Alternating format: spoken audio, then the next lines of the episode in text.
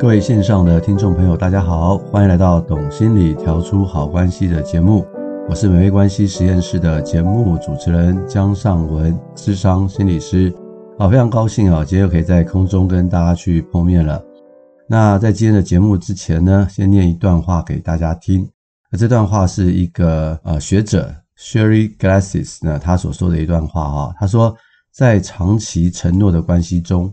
伴侣会在彼此间开启一扇窗，并向外筑墙，保护他们的关系不被侵扰。一旦两人的亲密小屋无法为彼此遮风挡雨，即会滋养出背叛病菌，侵蚀我俩过往一步一步所建立的亲密瓦墙。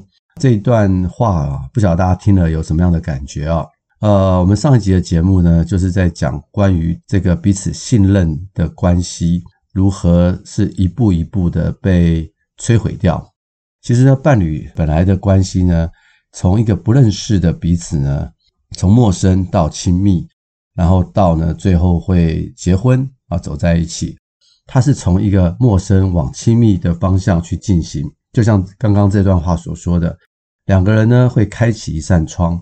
并且向外筑墙，保护他们的关系不被侵扰。啊，这是一段多美好的叙述啊！好，两个人呢可以找到另外一个相互依靠的这个伴侣的关系。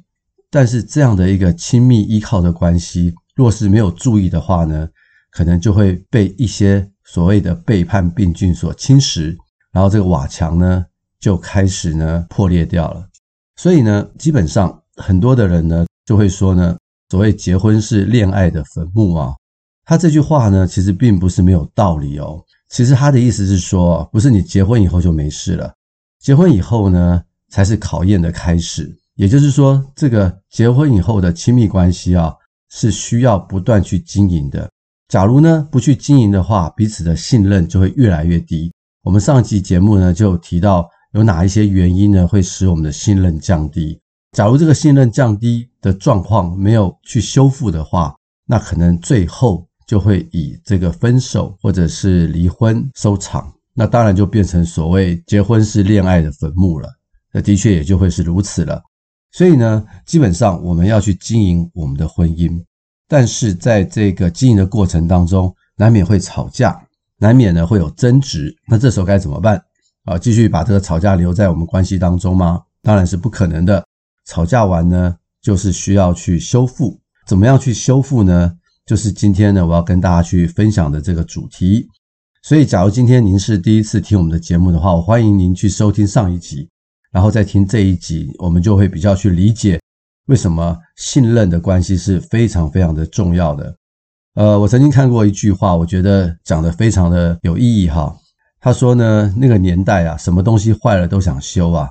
那个年代指的是以前呐，现在是什么东西坏了都想着换。我的习惯呢，就还是东西坏了，我不会急着去丢掉，我会想办法把它修好。我家旁边有一个全国电子店哈，我们家任何的电器坏掉了，只要是小电器啊，我都会拿到全国电子店去问他，诶，这个可不可以修？有没有地方修？那些店员哈就常常笑我，想说这个老伯伯白头发拿着一个东西来修。他说：“先生，现在这些都没有人在修了，我直接换一个给你吧。”哦，好啊，呵呵，所以很有趣哈。所以我的想法就是，东西坏了要去修，啊，这是一个节省的美德。但是呢，现在的人很多人都不这么想了，东西坏了就换。那我们的婚姻不能这个这个样子。当我们的婚姻出现了一些裂痕的时候，我们其实是需要去修复的。那你说，我怎么知道我们的婚姻关系一定要去修复呢？我建议大家哈，一有问题就应该赶快修复，不要到了问题很大的时候才来修哦。呃，在我常常进行这个伴侣咨商的过程当中啊，常常会有一些夫妻来找我咨商，他们来的时候啊，我都觉得问题很严重了，甚至很多时候他们来的时候都很急。我最怕收到这种很急的要谈的个案，通常这种个案呢的结局都不会是太好。什么意思？他们来的时候都是要谈离婚了，啊，很多时候我跟他们谈完之后，我就会问他们一件事情，我说你们已经做了决定了，那我都基本上是尊重你们的决定。那我说你们有没有想过，假如你们早一年来或早六个月来，今天会不会情况会是不一样呢？他们就会看着我默默不语。我心里想，或许他们心里会想说，对，假如我们早一点来的话，今天就不会是这个样子了。所以呢，当我们有争执的时候，我建议大家早一点去处理，不要等到病入膏肓的时候呢才去处理。在我的咨商室里头啊，常常碰到一些来的人呢，他们的身体啊或身心啊，已经出现了很多的状况才来。譬如说，有一些太太来的时候，她本身已经很焦虑了，或者是她已经对很多事情呢失去了活力跟兴趣，整个人呢是很意兴阑珊的，然后性欲也很低落。跟伴侣呢的关系已经很恶化了，或者是有一些男性来的时候呢，他们在关系当中常常受挫啊，然后很无助、很焦虑，然后已经开始呢喝酒，或者是拼命的工作来逃避回家。那有一些女性呢，就会把专注力放在孩子身上，或是参加一些宗教活动，或者是呢不会跟先生发生任何的性关系。所以基本上很多伴侣来的时候问题都很严重了。那像这一类的伴侣，他们要是愿意来的话，还没有提到要离婚或分手，我觉得在我的咨商经验里面，都还有很多的机会协助他们回到这个正轨。但是有一些呢，可能啊、呃、怎么样努力，可能也没有办法协助到他们。所以我还是劝大家，真的有争执的时候，就要早一点修复。啊、呃，那今天呢，会跟大家去分享关于如何修复关系的一些内在心法。那下一集我会跟大家去分享，实际上我们可以怎么去做的一些操作步骤。今天要跟大家去分享一些内在心法哈。第一个重要的心法就是双方都要勇敢去面对问题，千万不要逃避，因为婚姻当中的一个四大杀手之一哈，其中一个就是逃避退缩。所以呢。不管任何的问题哈，千万不要逃避，一定要勇敢的面对啊！哦，最近看了一本书哈，就是说我们人会思考，人呢在思考的时候，因为这个世界上太多事情要我们思考了，所以我们常常有时候有些事情我们就会用一种自动化的去反应哈。人假如是在舒适圈当中，通常就不太需要思考，自动化的反应，好，看到什么就知道大概就是什么。但是假如碰到问题的时候哈。这本书告诉我们说，一定要离开舒适圈，也就是要进入到挑战圈。那这个时候啊，就一定要去思考，一定要去沟通，绝对不能够用以前的方式去面对同样的问题。逃避呢，可能只是让这样的关系处在一种表面的和谐，是一种虚假的状态，但是并不会解决真正的问题。而且呢，逃避的话，很多时候啊，情绪会压抑累积啊，最后结果呢，就会因为一些小事情爆发开来，伤害更大。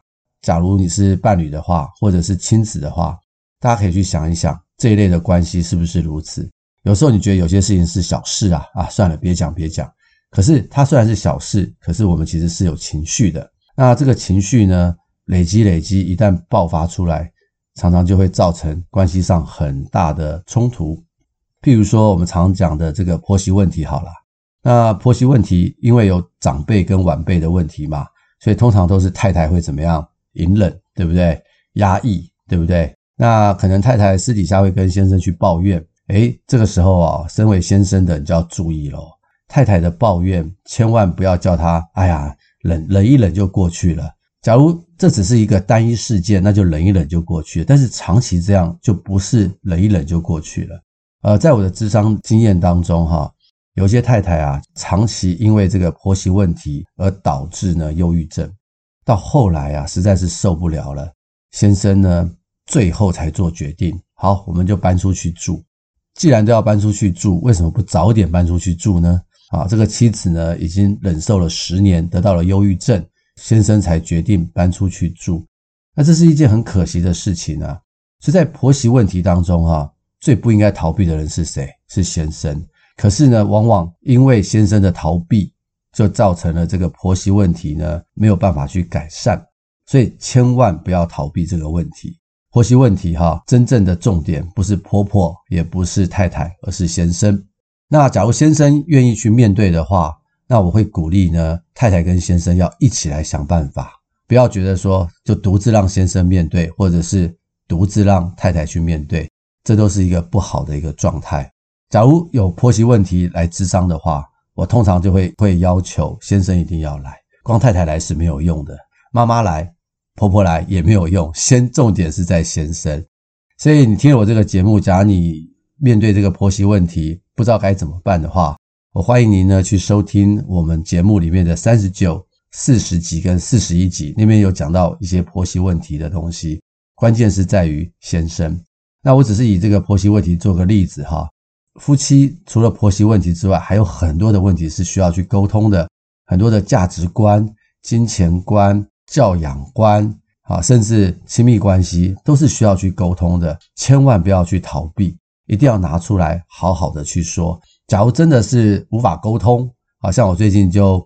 跟一对个案去咨商，他们的问题就是他们的价值观不同，用钱的价值观不同，然后导致一些冲突。那他们实在是吵得不可开交，所以他们就过来。那我们透过物谈呢，可以协助他们理解对方的价值观，然后去做一些协调。所以，我们不需要因为某一件事情吵到不可开交，然后又不去寻求帮助，那只会让我们的关系呢进入到。更加破裂的一个状态，所以第一个哈，要修复彼此的关系，就是千万不能逃避。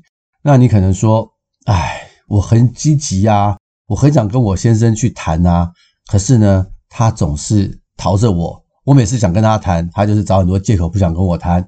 假如是这样的话，我会建议哈，太太可以先过来做一些咨商，从咨商的过程中呢，去了解怎么去跟先生有好的沟通。呃，在我们的伴侣智商当中，常常会有一种状况，我们叫做焦虑逃避的一种配搭，就是一个追哈，那追的方式让人家觉得很不舒服，另外一个人怎么办？就只有逃，因为他要是不逃的话，他可能要跟你吵架了，所以往往就会发现这种焦虑跟逃避的这种焦逃配的这样的一种行为模式发生。那你说是不是先生真的是在逃避呢？不一定哦，也有可能是太太追得太紧了，那先生越逃避，太太就追得越紧，反而到后来呢，就不会有很好的沟通。所以在这个时候啊，就是太太可以先过来，先寻求帮助，去了解一下怎么样可以有更好的沟通，再邀请先生过来。那这样子的话，也就可以去解决一些问题。那第二个很大的重点哈，就是说，假如夫妻当中曾经发生过很重大的事件。譬如说外遇或者是家暴等等哈，那大家去了解哈，这个受创的伤口愈合啊是需要时间的，耐心包容都是不可少的。我常常跟夫妻咨商的时候啊，外遇的问题常常会碰到。呃，假设啦是先生曾经外遇了，即使外遇已经停止了，跟第三者的关系已经中断了，那请问这个时候太太的受伤就能够结束吗？答案当然是不能哈。可是很多这种先生呢，他们外遇之后，他们会认为啊，呃，我只要回到家庭，我也保证再也不会跟第三者联络了。然后我的手机，我的各个方面都很透明公开，让我的太太知道。那我的太太就应该要原谅我了吧？她就不会再发脾气了吧？她就应该能够忘记过去，然后跟我一起奔向未来吧？我常常会跟那些先生讲，答案不是的。这个受创的伤口啊，是需要很长时间的愈合，因为外遇这个伤痛啊，所留下的经验呢，它不是一件事件，它是一个内心很深的创伤。那这一类的创伤啊，会会有什么呢？会有不安全感、不信任感，会有一个阴影不断的在心里面。所以呢，只要先生有任何的风吹草动啊，他就会疑神疑鬼，然后他就会想到，诶，先生是不是？要外遇了，呃，我曾经协助过一对个案哦，他就是这样的情况。其实他先生呃，大概三年前外遇吧，然后没有再外遇了，然后也改变了。我问他太太说：“那你先生这段时间改变的怎么样？”他说：“他改变很多，他对我很温柔，做很多的家事，带孩子啊，呃，这三年就是一个非常标准的丈夫，也是爱我的先生。”哦，那我说很好啊。那我说：“那你的感觉怎么样呢？”他说。我还是很疑神疑鬼，我还是常常会想到我先生会不会太晚回来就外遇，然后他就说怎么办？我先生啊最近要出差，然后一个人到大陆去，我其实很担心，可是我又不能跟他过去，我得在家照顾孩子。他说我的压力真的很大，我不晓得该怎么办。我跟他讨论完以后，我说，假如你先生到了饭店以后，会把手机打开，然后荧幕让你看到，他就一个人在那个地方，手机一直都开的，你会不会感觉好一点？他想想，他说这样的话我会感觉好多了，要不然我一整个晚上我都会很担心。那我说要你要不要回去跟你的先生开诚布公的去谈一谈你的感受，看看他愿不愿意这样做。他的先生呢，刚开始会跟他说：“我不会再做这样的事情了啦，你可以放心。”可是他太太说：“我知道你不会，但是你的过去的经验就会让我有这个担心，我会睡不着觉，因为你不在我身边。”他先生想想也是，所以他先生呢，就为了要安慰他的太太，好，就说：“好。”我一到房间以后，我就把我的手机打开，就变成这个影像的模式，你随时就可以看到我在房间，只有我一个人，没有别人。他的太太就就说好，然后他太太就很感谢他的先生愿意做这样的事情，因为他的先生也必须忍受一件什么事呢？他的先生也必须忍受，都已经三年了，然后他已经改变了，然后他的太太还会疑神疑鬼。我就跟那个先生讲说，这是正常的。因为这就是所谓的这个情绪按钮的效应，也就是说，哈，有受创的经验会形成心理上某些地方啊特别的敏感跟脆弱。那类似的经验一发生，我们的情绪按钮就会被按下去。关于这个情绪按钮的主题啊，是一个很特别的主题，在很多受创的人心里面哈，常常都会有这样的一个情绪按钮。这个有机会我再跟大家去多分享什么是这个情绪按钮。像这个情绪按钮啊，譬如说婆媳问题好了，假如这个媳妇跟婆婆吵得不可开交，啊，后来就搬出去住了。这个婆婆其实可能想要关心他们，可能就啊打了电话，只是关心啊，或者是送了一些食物过来，想要鼓励孙子什么的。但是这个太太啊，有可能因为过去跟婆婆相处的不好，就会有这个所谓的情绪按钮，她就会引发不舒服的情绪。啊，这个婆婆的关心啊，就会被这个太太解释成为她又要来干涉我们的生活了。其实婆婆并没有，只是这个太太有这个情绪按钮，就会变得很敏感。所以呢，夫妻当中哈，要是有一方啊曾经犯过很大的错误，这个受创的伤口是需要时间去慢慢愈合的。那有一个研究告诉我们哈，假如这个伴侣关系当中啊有一方外遇的话，需要多少年的时间才能够平复？假如他们没有分开的话，一般的统计平均是需要十年的时间。所以我常常会跟伴侣彼此都会说啊，你们要有心理准备啊，这个事件会在未来的十年内呢，会不断的出现。当这个受害者呢情绪不好的时候，那那个所谓的加害人呢，也不要觉得太奇怪，因为这个就是他的创伤，彼此都要能够去包容。才能够一起去修复这段关系，但是我也会跟他们去讲，就是说这个创伤的经历虽然不会消失，但是他的情绪不稳定的这样的一个强度，或者是发生的频率会不断的下降。本来可能每一天好几次，到后来就一个礼拜一次，最后一个月一次，最后一段很长的时间才会有一次。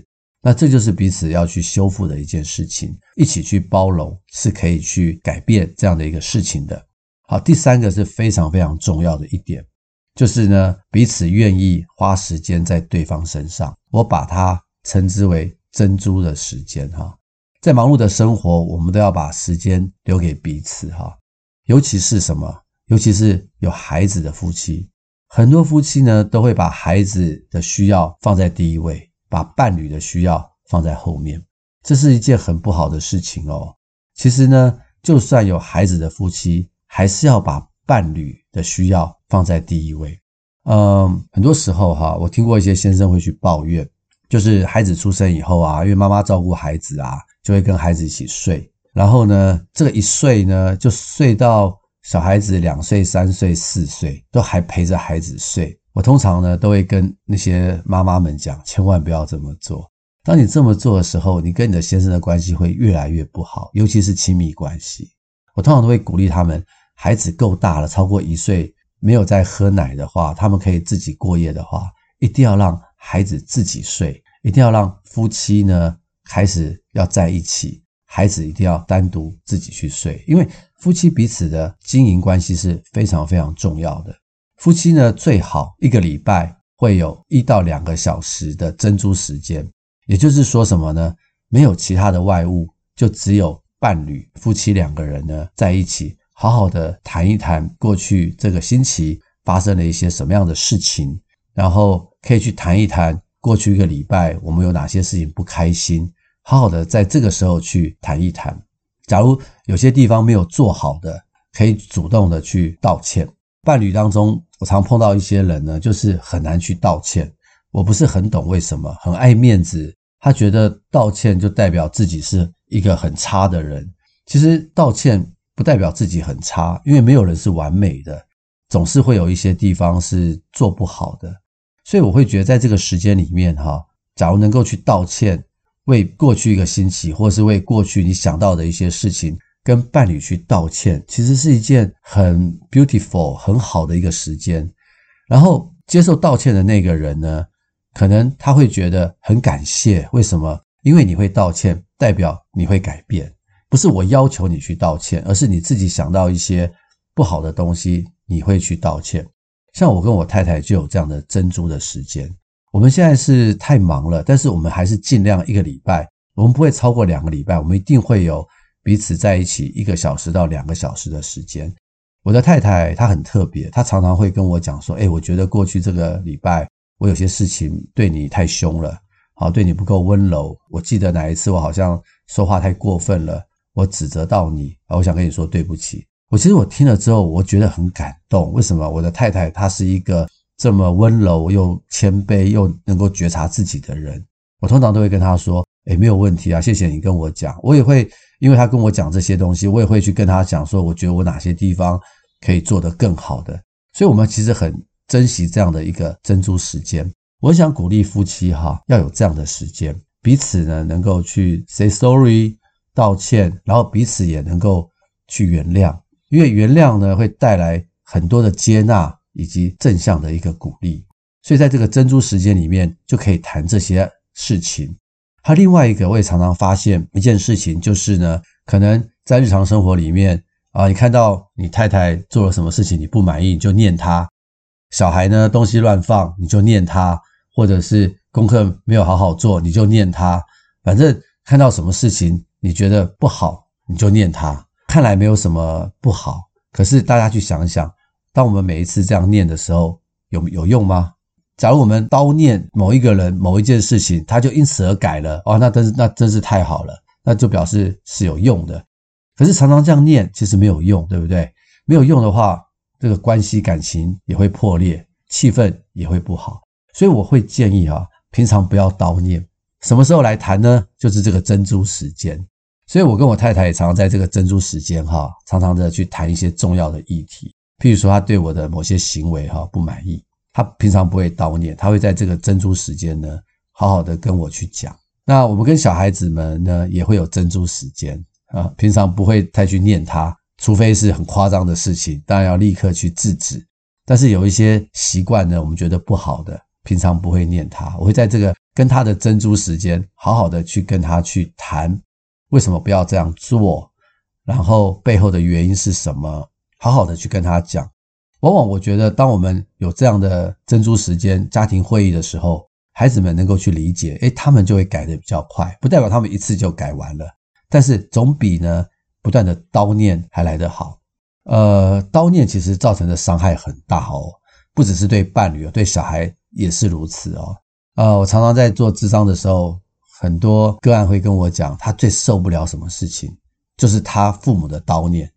我说：“你现在都已经是成年人了，你的父母还叨念你吗？”他说：“对，我父母到现在还叨念我。”他说：“他小时候念得更多更厉害。”所以我说：“你你是什么样的感觉？”他说：“我很烦，我一看到我的父母，我就觉得很难靠近，觉得他很烦，因为他好像一个纠察队、一个警察一样，随时就看我哪里不好。”就是抓着我的行为要我去改变，你可以想象吗？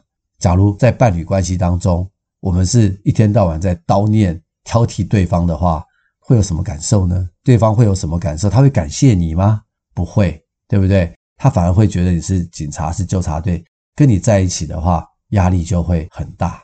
所以，我们千万不要让对方觉得我们是叨念的人哈。John Gottman 呢讲到说，婚姻中有四大杀手啊，第一大杀手就是什么？批评挑剔，就是叨念；另外一个杀手就是逃避退缩，我刚刚已经说了。所以两大杀手哈，我们都把它去避开掉。所以我们不要叨念，我们反而去用珍珠时间，好好的去谈一谈要改变的事情，以及它背后的这个原因。那珍珠时间除了可以去道歉，可以去原谅、接纳，不要叨念，谈一谈应该要改变的事情之外，还可以谈什么呢？当然，你每次都谈刚刚那些事情，就觉得压力很大，对不对？在这个珍珠时间里面，也可以一起做一些正面的事情，共同的兴趣。呃，我有一对伴侣，他们就来啊，他们来的话，他们就说，我们已经退休了，孩子也大了，我们两个现在在家里没事可干，大眼瞪小眼。我们的夫妻关系哦，越来越冰冷，我们怎么办呢？